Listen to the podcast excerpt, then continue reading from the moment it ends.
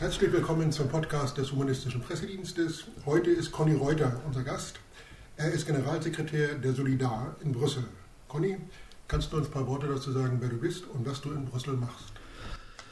Ja, ich versuche das soziale Europa mit, äh, mich für das soziale Europa einzusetzen und arbeite in einem europäischen Netzwerk, das Solidar heißt. Das hieß früher Internationales Arbeiterhilfswerk und wurde 1948 gegründet unter Einfluss oder auf Initiative der damaligen Sozialistischen Internationale und war ein Verbund von weltweiter Verbund von sozialdemokratischen und den Gewerkschaftsbewegungen nahestehenden Organisationen Umfeldorganisationen sozusagen der Sozialdemokratie, die sich im Bereich internationale Zusammenarbeit, humanitäre Hilfe, Entwicklungszusammenarbeit gefunden haben. 1995 ähm, wurde auf Initiative unter anderem der Arbeiterwohlfahrt, die bis dato äh, quasi seit den 60er äh, Jahren den Präsidenten und den Generalsekretär jeweils gestellt hat, wurde der Verband umbenannt in Solidar und wurde entschieden, in Brüssel ein ständiges Büro einzurichten. Die Überlegung, die dahinter stand, war, dass man zu Recht festgestellt hat, was wichtig war,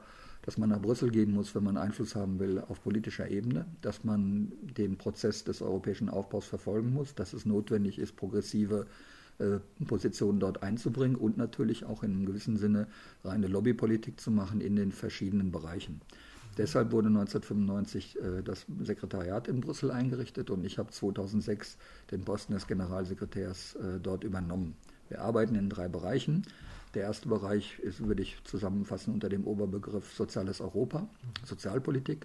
Der zweite Bereich internationale Zusammenarbeit, humanitäre Hilfe, Entwicklungszusammenarbeit. Und der dritte Bereich Bildung und lebenslanges Lernen. Was machen wir als Solidar? Zunächst einmal ist Solidar heute ein Netzwerk aus 59 Organisationen, von Oslo bis Malta, von Portugal äh, bis in die Tschechische Republik. Äh, es sind ausnahmslos Organisationen mit einer eigenen Geschichte, die entweder äh, in einem der Bereiche tätig sind oder in zwei oder in drei.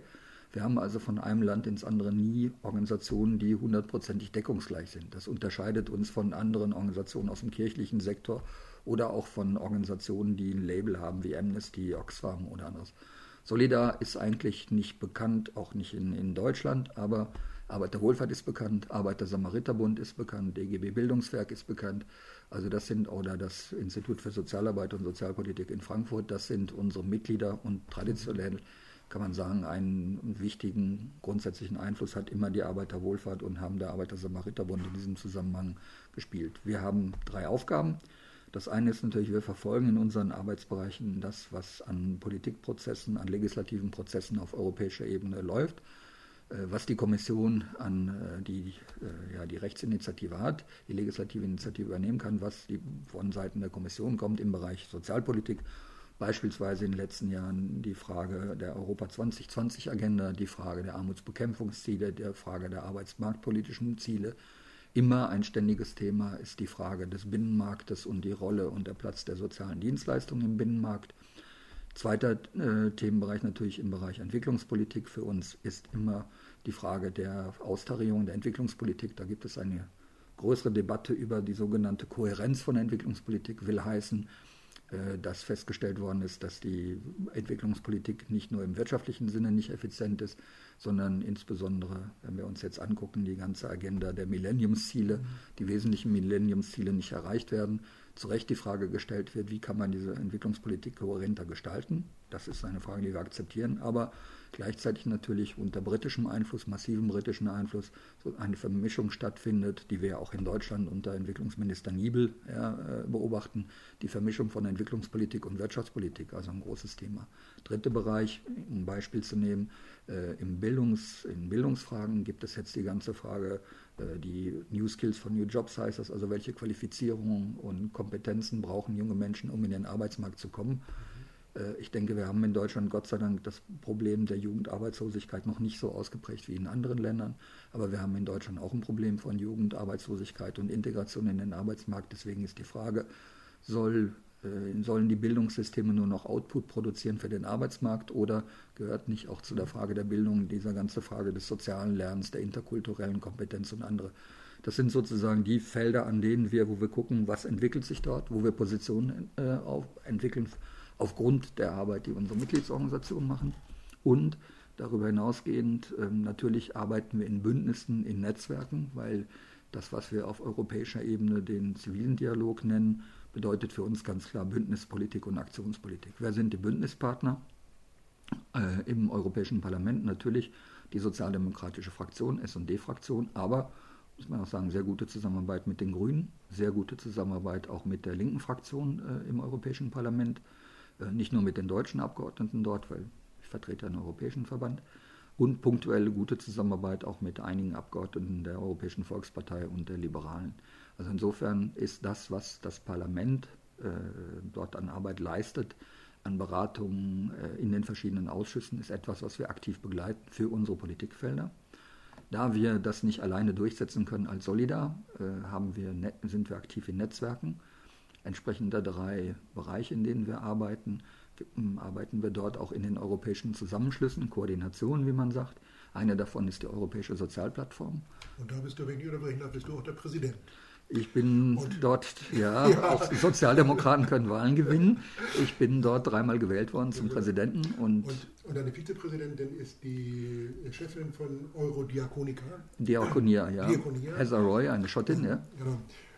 Und das spricht ja nicht dafür, dass ihr gerade auf der europäischen Ebene in allen sozialen Organisationen, egal ob sie, wie sie weltanschaulich geprägt sind, eine Zusammenarbeit pflegt, um dort die eure Ziele mit welcher auch Begründung immer auch zusammen, zusammen voranzubringen. Ja, und wir haben, also in dem Zusammenhang kann man auch Caritas Europa nennen. Äh, Caritas Europa hat mich letztens vor 14 Tagen eingeladen zu ihrer Europakonferenz und sie wollten mich als Solidar, nicht als Plattform, als Solidar-Redner haben zum Thema soziales Europa und sie wussten genau, was sie von mir an Rede bekommen. Ja? Mhm. Eine sehr eindeutige Position zum sozialen Europa und wenn man so will, eine linke Rede selbstverständlich. Mhm. Und äh, insofern ist auf europäischer Ebene die Frage, äh, Konfession, äh, Konfessionslose ist kein Thema, sondern in der Frage Sozialpolitik brauchen wir eine breite Allianz und die erreichen wir auch mit den konfessionellen Organisationen, erreichen wir mit den Dienstleistungsorganisationen, erreichen wir mit dem European Disability Forum und anderen Organisationen.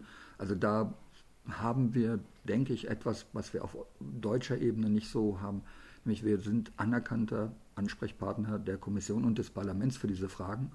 Wir sind zweimal im Jahr eingeladen bei den informellen Gipfeln der Arbeits- und Sozialminister. Als Präsident der Plattform darf ich auch zu den Sozialministern sprechen. Ich denke, das ist schon außergewöhnlich während ihrer Sitzung, ja, zu Beginn der Sitzung. Wir haben regelmäßige Konsultationen mit den verschiedenen Kommissaren. Laszlo Ando für Sozial- und Arbeitsmarktpolitik, äh, Barnier für den Binnenmarkt, Almunia für den Wettbewerb und so weiter. Social Plattform ist dort immer ein, ein relevanter Partner. Und was man in dem Zusammenhang auch sagen muss, wir haben als Social Plattform, also Solida als Mitglied der Plattform und ich in meiner Funktion als Präsident, haben etwas gefördert, ein großes Bündnis von Organisationen, das auch die Gewerkschaften umfasst, den Europäischen Gewerkschaftsbund, die Entwicklungsorganisationen und auch die Umweltorganisationen. Und das haben wir genannt die Spring Alliance, die Frühlingsallianz. Und dort beschäftigen wir uns also auch mit der Ausrichtung der EU-Politik. Ja, ja. Also ich habe so den Eindruck, dass in Brüssel doch die Kooperation eine andere ist und auch die gegenseitige Wahrnehmung eine andere ist. Denn wir haben in Deutschland jetzt ja am 20. November, also bald, ein Urteil des Bundesarbeitsgerichtes in Erfurt zu erwarten, wo zwei Landeskirchen und die diakonischen Verbände dieser Landeskirchen äh, dazu klagen, das Streikverbot in ihren diakonischen Werken aufrechtzuerhalten. Und da habe ich so den Eindruck, dass es in Europa eine relativ einmalige Situation, dass die beiden kirchlichen Werke, also Caritas Diakonie, sich so äh, scharf abgrenzen mit ihrem dritten Weg gegen zum Beispiel allgemeine Arbeitnehmerrechte, gewerkschaftliche Forderungen. Oder ist das ein falscher Eindruck? Also aus, äh, bin jetzt mit der deutschen Situation so eng nicht vertraut, ja, weil mein Lebensmittelpunkt in Brüssel ist. Und mit ja. der europäischen Situation kann ich sagen, dass eigentlich auch dort gilt, das, was die Gewerkschaften fordern, ja, gleiche Arbeit, gleiche Rechte, gleicher Lohn für die gleiche Arbeit am gleichen Ort, ist eigentlich relativ grundsätzliches Prinzip. Die Frage der Besonderheit des dritten Weges, denke ich, das ist etwas, was in vielen europäischen Ländern auch auf Unverständnis stößt. Äh, auch Unverständnis innerhalb der Netzwerke der betreffenden Organisationen, heißt hier Caritas und äh, Diakonie. Und es geht grundsätzlich, in erster Linie geht es um die Frage von Arbeitnehmerrechten. Ja, und wir wissen aber auch da sind die Ausprägungen in Europa durchaus unterschiedlich. Wenn wir jetzt mal diesen Bereich außen vor lassen und schauen uns mal an den öffentlichen Dienst, es gibt Länder wie Frankreich, da wird im öffentlichen Dienst gestreikt, da streiken auch Lehrer. Das ist in Deutschland nicht der Fall. Also insofern haben wir einfach ein Problem, dass die sozialen Rechte in Europa nicht auf dem gleichen Level sind und die, die Frage der sozialen Rechte, wie sie auch in der Europäischen Grundrechtecharta festgelegt sind, nicht gleichwertig äh, anerkannt werden durch die europäischen Staaten. Inwieweit sich ein Sonderweg halten lässt, ich meine, wir werden sehen, was bei, am 20. November bei diesem Urteil herauskommt. Ich denke, aus, aus, Arbeitnehmer, aus Arbeitnehmersicht als allererstes und Arbeitnehmerrechten und gewerkschaftlicher Sicht muss man sagen, es kann dort keine Ausnahme geben. Das heißt, es muss für die gleiche Arbeit, egal wer der Arbeitgeber ist, muss, müssen die gleichen Rechte gelten. Und äh, die Frage, welche Dienstleistung erbracht wird in einem europäischen Binnenmarkt, bedeutet natürlich auch, dass alles, was nicht, was sozusagen drumherum ist, um diese Dienstleistungserbringung und die, die äh, einerseits und die andere die arbeitsrechtliche Situation, muss sozusagen außen vor bleiben. Also insofern stelle ich immer wieder fest, dass es natürlich konfessionelle Einflüsse in den verschiedenen Ländern eine großen unterschiedliche Rolle spielen. Ähm, ich bemerke selber, wenn ich sozusagen als, als Laizist in, in Nordeuropa unterwegs bin, dass es ähm, in Schweden auch den Sozialdemokraten sehr schwer fällt, unsere Argumente zu übernehmen, weil der Einfluss der lutheranischen Kirche sehr groß ist und weil es dort auch ein Phänomen gibt, was ich gar nicht wusste. Es gibt sozusagen eine Art äh, Vorstand, Verwaltungsrat, Obergremium der lutheranischen Kirche und dort hat die Sozialdemokratie eine eigene Fraktion. Ja. Und das ist wiederum für uns etwas schwer verständlich, weil wir wissen zwar, dass es für manche der Parteifreunde und Genossen aus SPD und anderen progressiven Parteien wichtig ist, beim Kirchentag auftreten zu können und sie würden nie ihre, ihre, kirchenkritische Position öffentlich machen, sondern man sieht in Kirchen immer sozusagen die natürlichen Verbündeten genauso wie Gewerkschaften. Ähm, aber in anderen Ländern gibt es noch viel ausgeprägtere Positionen. Dort läuft man, also beißt man wirklich auf Granit. Während hingegen in, in Südeuropa wir natürlich in einer anderen Situation sind. Spanien hat ja gerade aufgrund ja, des äh, Abschüttelns der Erbe der Franco-Diktatur ist die Frage auch des Laizismus und der Abgrenzung ja, sozusagen und des Platzes der Kirchen in der Gesellschaft ist ein anderer. Und soweit mir bekannt ist, in der spanischen Caritas würde man, glaube ich, nicht an erster Linie fragen, ob jemand gläubig oder Mitglied der katholischen Kirche ist. Wir haben ja auch, das muss man in Deutschland immer mal wieder in Erinnerung rufen, wo wird eigentlich erfasst, ja, wer in welcher Kirche Mitglied ist. Wir haben in Deutschland die Steuerkarte, auf der das draufsteht. In anderen Ländern gibt es das nicht. Das heißt, da ist die Trennung zwischen öffentlichem und privatem Leben schon vollzogen und es gibt auch nur sehr wenige Staaten überhaupt, die das, die Kirchensteuer eintreiben. Also insofern ist die Frage, wo kann, kann ich festmachen, ja, wer sozusagen gläubig oder also gläubig oder ungläubig ist ja nochmal eine andere Frage, wer Mitglied der Kirche ist oder nicht äh, lässt sich sozusagen auch gar nicht so erfassen, wie das bei uns in Deutschland der Fall ist. Und deswegen merke ich, dass wir da auf ein gewisses, also mit dieser besonderen deutschen Rolle, dass meine beiden Partner aus Caritas und Diakonie da manchmal auf Unverständnis in ihren eigenen Reihen auf europäischer Ebene stoßen. Wenn wir jetzt vielleicht noch das zu ergänzen, wir haben natürlich auch mit der Religion und der, der Frage von Konfessionszugehörigkeiten, ich habe jetzt mal die Beispiele gegeneinander gestellt, Nordeuropa, Südeuropa, wenn wir jetzt nach äh, beispielsweise ins Vereinigte Königreich gehen, ja, da ist die Königin, Queen Elizabeth, auch Oberhaupt der Kirche. Das heißt, auch da ist sozusagen die Frage der Religiosität spielt eine andere Rolle. Lassen wir kurz vielleicht nochmal diesen religiösen Aspekt. Es äh, gibt ja die europäische Richtlinie also gegen Diskriminierung. Und die ist in Deutschland, so ist ja der Eindruck, benutzt worden, um in Artikel 9 des Allgemeinen Gleichbehandlungsgesetzes den Religionsgemeinschaften oder Weltanschauungsgemeinschaften wirklich einen Freibrief zu geben. Das heißt, die dürfen Loyalitätsrichtlinien entwickeln, mhm. die in die Menschenrechte eingreifen der persönlichen Lebensführung, was dann als nicht als Diskriminierung gilt, weil mhm. es eben diese Berechtigung gibt. Und da ist unser Eindruck, dass über die äh, europäische Richtlinie, die nur Leitungs- und Verkündigungspositionen sozusagen schützt, was ja auch verständlich ist, ne? mhm. dass da in Deutschland weit darüber hinausgegangen ist, oder gibt es in anderen europäischen Ländern vergleichbare Regelungen? Also was dir bekannt wäre. Also was ich aus weiß, es gibt eine besondere Position in Deutschland im Umgang mit europäischen Richtlinien. Äh, es gibt entweder, also es gibt immer eine eigene Interpretation. Ich weiß, dass äh, Deutschland, die Bundesregierung, äh, im Moment große Schwierigkeiten hat ja, mit der ganzen Frage der, der Antidiskriminierung und das blockiert auf europäischer Ebene. Auch die Frage der Mutterschutzrichtlinie, die Frage von Vereinbarkeit von Familie und Beruf. Das heißt, wir haben dort ein grundsätzliches Problem, was von der Öffentlichkeit nicht wahrgenommen wird, dass dort in diese Richtung interpretiert und blockiert wird. Natürlich. Mhm ist die Frage, wie halte ich es mit äh, der Antidiskriminierung und der Antidiskriminierungsrichtlinie.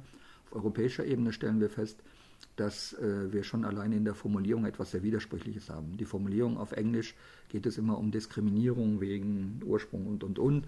Und dann geht es immer über Religion or Belief, ja, Religion oder Glaube. Da ist natürlich die Frage, diejenigen, die sich jetzt nicht unbedingt als gläubig definieren würden, wo finden sie sich wieder? Äh, und da sehen wir, dass wir immer noch in diesem Kampf sind, der damals auch um äh, den Lissabon-Vertrag ausgetragen wurde, um sozusagen die Grundsätze, die, französischen, die französische Regierung, die Laizisten haben damals durchsetzen können, dass der Bezug auf die jüdisch-christlichen Werte Europas dort nicht vorkam. Aber natürlich die ganze, ich merke das auch in der ganzen, ich nenne es jetzt nicht sehen, aber in der ganzen, in den ganzen Netzwerken der Organisationen, die spezialisiert sind auf Antidiskriminierung sind sehr wenig Kräfte, die sich für eine ganz klare, strikte Trennung von, also von religiösen und nicht religiösen einsetzen. Äh, beim Europäischen Netzwerk gegen Rassismus ist es auch so, dass äh, an der Spitze jemand steht, der, der zum Islam konvertiert hat. Das ist dessen seine eigene Entscheidung ein sehr netter und sehr engagierter Mensch, aber das ist natürlich dann die Frage, wie kritisch gehe ich auch mit dieser Religion um, wie kritisch gehe ich damit rum, dass also auf, es geht ja jetzt hier nicht um die Position in Deutschland äh, der beiden tragenden Staatskirchen, sondern es geht insbesondere, denke ich, um ein viel größeres Phänomen, nämlich die Frage, dass das Religiöse im europäischen öffentlichen Raum wieder einen stärkeren Einfluss gewinnt. Und insofern die Frage der, der Antidiskriminierung des Paragraphen 9 für Deutschland ein wichtiges Thema ist. Und ich denke, dass man das zur Grundsatzauseinandersetzung machen kann, weil es hier um eine eindeutige Frage von Diskriminierung geht. Mhm. Ja? Und es geht eigentlich, es geht nicht um, um Religiosität, sondern es geht um, um Arbeitsrecht. Ja? Es geht um mhm. Rechte von Menschen, es geht um, um politische Rechte, es geht um Menschenrechte. Gutes Stichwort, eine der ersten Kampagnen meiner Organisation, äh, Solidar, äh, Mitte der 90er Jahre war, Arbeitnehmerrechte sind Menschenrechte. Also insofern sind wir da auch die richtige Adresse, um das so zu vertreten. Äh, vielleicht noch kurz, du hattest ja schon angesprochen, Bedeutung des Islam in Europa. Die Deutsche Bundesstiftung wird nächstes Jahr wieder eine kritische Islamkonferenz machen, um zu sagen, mhm. wir müssen uns mit dem Phänomen Islam in Europa auseinandersetzen. Und zwar in kritischer Weise, ohne als äh, rassistisch, fremdenfeindlich oder sowas eben abgekanzelt zu werden. Mhm. Und da sehe ich eigentlich, dass auch sonst in Europa, auch Großbritannien, doch äh, die Fragen noch in Klärung sind, will ich mal so sagen. Ja, wenn es sogar ein Erzbischof, ich weiß nicht, ob es von Canterbury oder sonst wer war, der der Meinung ist, man muss Elemente der Scharia in britisches Recht übertragen, dann finde ich das, dann sollten überall die Alarmzeichen und Glocken klingeln, denn da haben wir nun ein wirklich ein echtes Problem. Äh, und ich denke, das ist ein sehr vielschichtiges Problem. Das erste ist grundsätzlich aus meiner Sicht die Frage des zunehmenden Einflusses von Religiosität auch über den Islam im öffentlichen Raum.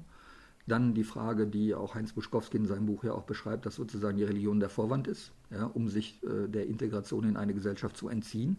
Und da fällt es natürlich Progressiven wie uns immer etwas schwierig, das zum Thema zu machen, weil man gleich in eine sogenannte konservative Ecke abgestempelt wird. Aber es ist Realität, denke ich, nicht nur Neukölln. Ich will jetzt nicht sagen, dass Neukölln überall ist, aber ich bin der Meinung, dass es ein Phänomen ist, was um sich greift und man kann es aus anderen Ländern Europas auch gut beobachten. Es hat damit zu tun, dass Menschen ausgegrenzt sind, sozial nicht integriert sind und dass sie natürlich sozusagen nach einer identitätsstiftenden Institution oder nach etwas Spirituellem greifen. Ja, wenn, und da bietet sich eben für, bietet sich der Islam an vielen Fragen an. Und man darf ja auch, man muss einfach ein bisschen in die Geschichte auch gucken, wie haben sich Dinge entwickelt.